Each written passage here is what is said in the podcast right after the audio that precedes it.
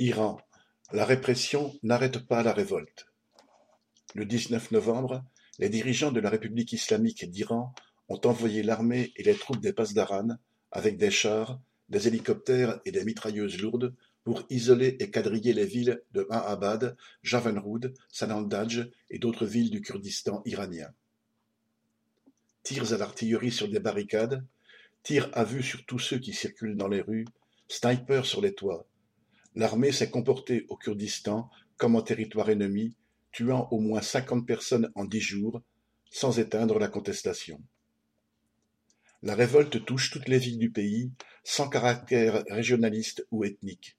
C'est le régime politique dirigé par les ayatollahs, ses lois, ses institutions, ses privilégiés et ses forces de répression qui est contesté du nord au sud et de l'est à l'ouest. Pour autant, le Kurdistan est l'une des deux régions, avec le Baloutchistan, où la contestation est la plus forte. Elle mobilise toutes les générations et presque toutes les couches sociales.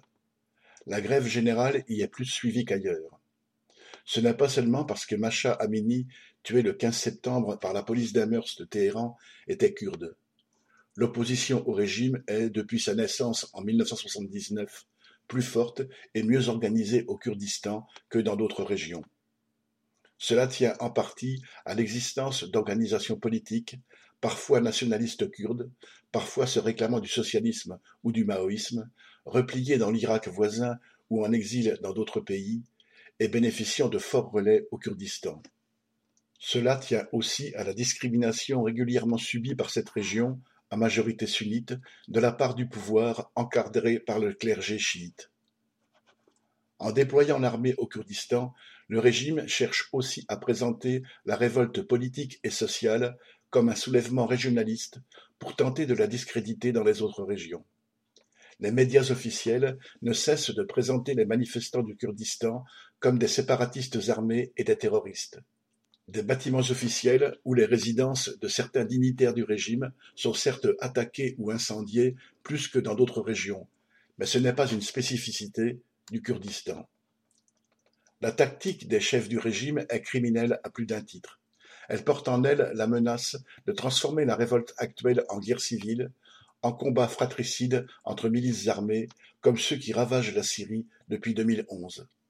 Mais pour l'instant, cette tactique fait long feu, les manifestants kurdes reçoivent des soutiens de tout le pays où ils sont vus comme des héros. Ailleurs dans le pays, la révolte ne faiblit pas. La jeunesse continue la grève des cours, dans les écoles comme dans les universités. De nombreux commerçants baissent leurs rideaux en soutien. Dans plusieurs grandes entreprises, à Ispahan mais aussi à Téhéran, dans la métallurgie ou l'automobile, des travailleurs ont fait grève par milliers ces derniers jours. Ils ne contestent pas explicitement le régime et mettent en avant les revendications économiques, paiement des arriérés de salaire ou hausse insupportable des prix. Mais ces grèves sont encouragées par la contestation générale et la renforcent en retour.